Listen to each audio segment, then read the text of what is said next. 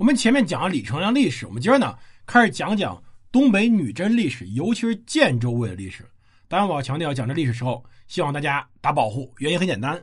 我查了不少资料，查了包括一些简单的清史资料，包括我看了一些其他资料，包括看一些论文。我只能说，今天我们讲的历史啊，这段历史只是，呃，在我看来还算比较可信的一段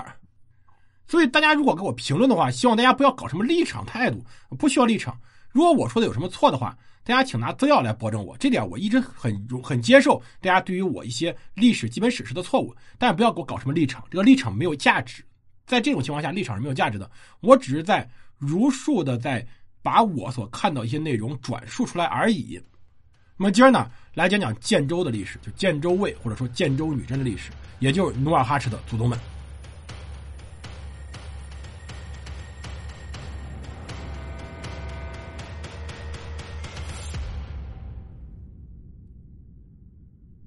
欢迎大家收听蒙头读书，大家好，我是胡蒙，这里是我们的战争史节目，我们来接着更新我们的萨尔浒之战，讲讲到底这女真是怎么崛起的，尤其是最核心的努尔哈赤这一支建州女真是怎么崛起的。我们先得说建州卫的历史啊，女真这一支在整个东北时间非常长，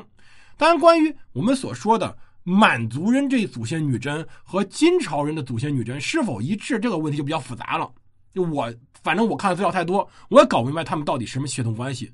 但基本而言，我们能强调一点，就是到建州卫的时候，建州卫这支女真，或者这样说，当时最早归顺明朝的胡里改部的首领阿哈出，他到底是什么人，这里没法探讨，因为这是血血统关系。而我们中国人不怎么讲血统，最关键是他后来归降是为什么呢？其实原因很简单，是因为长期以来朱棣。之前的燕王朱棣到后来的永乐皇帝，长期以来对于东北的经营，我们要强调一点啊，就是永乐皇帝长期以来他是驻扎于北京的，他跟东北的关系非常密切，也跟东北有大量联系。而且呢，阿初在归降之后，正好永乐元年，恰好是当时朱棣刚刚登基的时候，因此呢，他对他很很重视，很重视，因此设建州卫军民指挥使司，以阿哈初为指挥使。这么一个军民指挥使司，多用于明朝西南地区各民族部落的聚集地。它跟我们所说的卫所区别挺大的啊。一般来说，我们知道，在我们内地呢，会有藩台、聂台各下属的州府县三级。军事上呢，它是卫所，卫所归五军都督府管。但边地呢，是用这种机密的卫所来管理军民，把头目收为官，官是土官，子孙世袭。子孙世袭的时候，只需要朝廷批准就可以了。核心问题在于我们的西北、东南，包括我们的各边疆地区，面积太大了。当然，明朝明王朝也管不过来，也没有办法耗耗精力去管，所以先把它占下来再说啊！你先听我话，你归我管，那我就不去具体的管理地方了。这种情况是非常典型的一种机密制度，低成本，而且避免当地有什么冲突。而建州卫在哪儿呢？呃，建州卫应该在黑龙江这里，应该是在黑龙江。东宁县这里位于绥芬河南岸，这是最早的建州卫的地方。当然，我们要强调，建州卫他们作为一个卫所，呃，他们实际上还是一种渔猎民族，经常盗渡迁徙，经常走来走去的，所以他们位置经常变化。而根据历史记载，阿哈出的女儿曾经是送给过朱棣的做妃子。朱棣后宫里面，明确来说，好像有蒙古的，有女真的，也有朝鲜的妃子，这点不奇怪。但东北女真的部落里面，或者说建州女人。除了我们所知道的这么一个狐狸改部里面，还有一个叫沃多里部。这沃多里部的领袖叫做蒙哥铁木尔。当，大家听这名字觉得是蒙古人，但不一定啊。他们经常用蒙古的名字，这点不奇怪，因为毕竟蒙古统治里时间也非常非常长了。这蒙哥铁木尔，也就是清朝历史上所说的爱新觉罗穆特木，他呢就是后来被尊称的赵祖，说是清王朝的开山赵祖，后来就被。尊称为清朝的赵祖元皇帝加以尊奉。其实蒙哥铁木尔和阿哈出的关系实际上是算是亦敌亦友。明朝对边境一般是分而治之的。蒙哥铁木尔他自己的部落与阿哈出的部落实力不相上下。当时呢，在这种情况下，对于当时的明朝觉得，我只让阿哈出建立一个卫所是不够的，我需要用另外一个卫所去分权。而对于当时的蒙哥铁木尔来说，他遇到一个问题。我们首先啊，这个人他本身是元末蒙古三万户府中的沃里朵部的万户，他是元末的一个官职。他与阿哈初不一样，蒙哥铁木儿跟朝鲜关系非常密切，这点后面会讲很重要。而阿哈初担任建州卫指挥使的时候，其实就已经开始担任起来为明朝收复女真各边地各部落的责任，他有这责任的。他与当时朱棣关系也非常密切，否则也不会把自己女儿嫁给朱棣当妃子。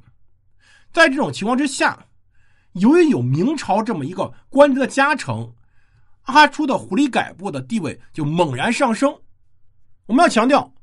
阿哈初和蒙哥铁木儿两个人也是互为姻亲关系，所以在这种情况下，蒙哥铁木儿呢地位就非常特别。他呢既要考虑到朝鲜，也要考虑当时的明朝，还要考虑到阿哈初的问题。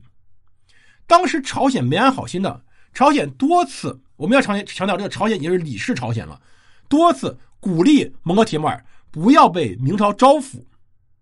他还专门授蒙哥铁木儿以庆元等处管军万户之职，企图企图用高官厚禄来笼络蒙哥铁木儿。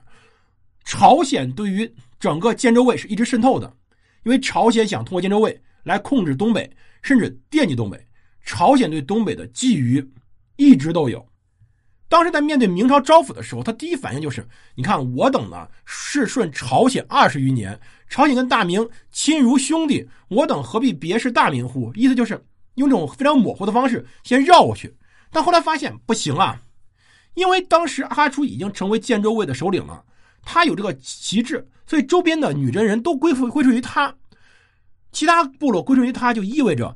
蒙哥铁木儿自己实力被削弱了。所以对于蒙哥铁木儿来说，他最理想状态就是归附于明朝。所以呢，当时建州卫又分出来一个东西，叫建州左卫。他所领的建州卫指挥使一职，名义上是阿哈处的下属，但实际上他们两个地位是一致的，所以就单独分出来一个建州左卫。而后来就发生了一场七姓野人之乱，这个事儿呢比较复杂，其中有蒙哥铁木儿呢想私底下不听明朝指挥，去抢夺其家部族的人口。我们要强调，东北这里其实冰天雪地的，人口非常重要，你没有人口，你就没有生产，没有生产，你部族就没有了。所以当时呢。这个蒙哥铁木儿呢，在抢其他的部族的人口，而这个时候明朝也出手干预。干预以后呢，当时的所谓的野人、七姓野人，开始与当时的蒙哥铁木儿这里开始发生了冲突。发生冲突以后呢，导致一场非常大的变乱。变乱之中，蒙哥铁木儿和他家眷大败被害，左卫当时的人四送星散。可以说，整个建州左卫呢，这一次基本上就被彻底打击了。导致后来的人对明朝开始心里有了芥蒂。我要强调，这个芥蒂非常重要，就他开始怀疑明朝是不是能保卫自己。而明朝呢，经常使用分而化之手段，在看到当时建州左卫内部矛盾以后，开始有意的开始坑当时的建州左卫。我们说坑也好，我们说是有意分化也好，是因为蒙哥尔铁木儿死以后，蒙哥铁木儿的家人剩了一些家人，最重要的是董山他的儿子，开始跑到其他地方，他手上有当时。蒙哥铁木儿的指挥使的旧印，而同时呢，当时明朝又封了蒙哥铁木儿的弟弟樊察作为指挥使。具体事件我们不多讲，中间存在着非常有意思的，既有当时明朝自己扯皮的因素，可能是有意的扯皮，也可能故意制造矛盾，导致当时一个卫所，一个监州左卫有董山，有蒙哥铁木儿的儿子和樊察蒙哥铁木儿的弟弟两个指挥使，一位两印。导致明朝有意把这一个卫所给拆开，这一位两印是当时樊察和董山都不希望整个卫所被拆开被分裂，但实际上最后结果是又吸出了一个建州右卫，所以我们所说建州三卫来源实际上就是最早的先投降阿哈初的建州卫，后来蒙哥铁木儿的建州左卫，再后来又分裂出来一个建州右卫，而这里我们要说朝鲜了，朝鲜对于建州三位态度是不一样的，朝鲜呢？跟当时阿哈出的狐狸改部关系其实一直比较紧张，但对沃多里部关系非常之好，而且很多时候，沃多里部呢在元末明初的时候，他选择依附朝鲜，而朝鲜也希望能够扶持这么建州部，逐渐渗透东北，乃至于占领东北领土，所以他们两个关系实际上非常复杂，而再加上后来在我们所说宣德年间以后什么呢？正统年间，土木堡之变，也就明英宗在。草原上白给以后呢，导致明朝的威势大减，周边各个部落开始考虑：哎，我到底要更要不要跟明朝混呢？看来瓦剌也很强啊。而这个时候，作为建州左卫的董山这么一个领袖就开始有想法了。开始大量的与朝鲜私下交往。他与朝鲜私下交往呢，双方其实非常密切，而且呢还接受了朝鲜官职和朝鲜进贡，还甚至陪同朝鲜国王观礼，双方关系越来越密切。为了各自利益，可以说是开始沆瀣一气。这种情况导致明朝非常愤怒，到后来天顺年间非常愤怒，连发诏谕，希望朝鲜能够主动切断与建州女真交往。而朝鲜呢，我们知道，从我们现在所知道韩国人的行为就明白了，百般狡辩，不以为意，还仍然埋着头，希望瞒天过海。而在此时以及随后的成化年间，朝鲜、女真以及明朝女真关系越来越复杂。既有彼此之间联络，又开始有彼此之间攻伐。朝鲜曾经主动打击过建州女真部，也就是阿哈处的后人所掌管的毛连卫。而这时候明朝对女真呢，也是既防备又拉拢。明朝很重视女真，很重视董山，但是呢，对于董山呢又很不满意，因为最关键此时瓦剌呢已经崛起了，而且瓦剌再加上当时乌良哈三位，有我们所知道左联三位联络董山，一起对当时东北进行袭击。其在正统年的同保之变以后，当时的明朝对下面掌握是挺头疼的，因为明显威望不如以前了，只能又打又拉，一边赏赐呢，一边恐吓，但这种手段明显不太好使。这个事情最后激化到后面，就成为成化年间对于当时建州卫的一次打击。这打击被我们称之为成化离庭。所以成化这个皇帝呢，他有个问题就是。我们如果只去看明朝那些事儿的话，我觉得这个皇帝说实话真的不太行。但如果看某些人写的文章吧，觉得这个皇帝简直英明神武，没有这么离谱。成化皇帝不行也是真的，成化皇帝喜欢他那个比他大了十几岁的万贞儿也是真的。成化皇帝对外面进行进攻也是真的。当时明朝没有烂到根儿上，即使有些问题，也没有后来那么离谱。成化年间对东北动手打击建州卫，原因很简单，当时在土木之变中。明朝遭受了非常严重的屈辱，而且中间在夹杂当当时董山与朝鲜与蒙古之间不清不楚的关系，不停下令希望你能改正，要不改，董山可能觉得当时哎呦你连蒙古人都失败，那你也没有什么可怕的，因此呢就不太在意。而且根据当时记载，女真人包括建州人，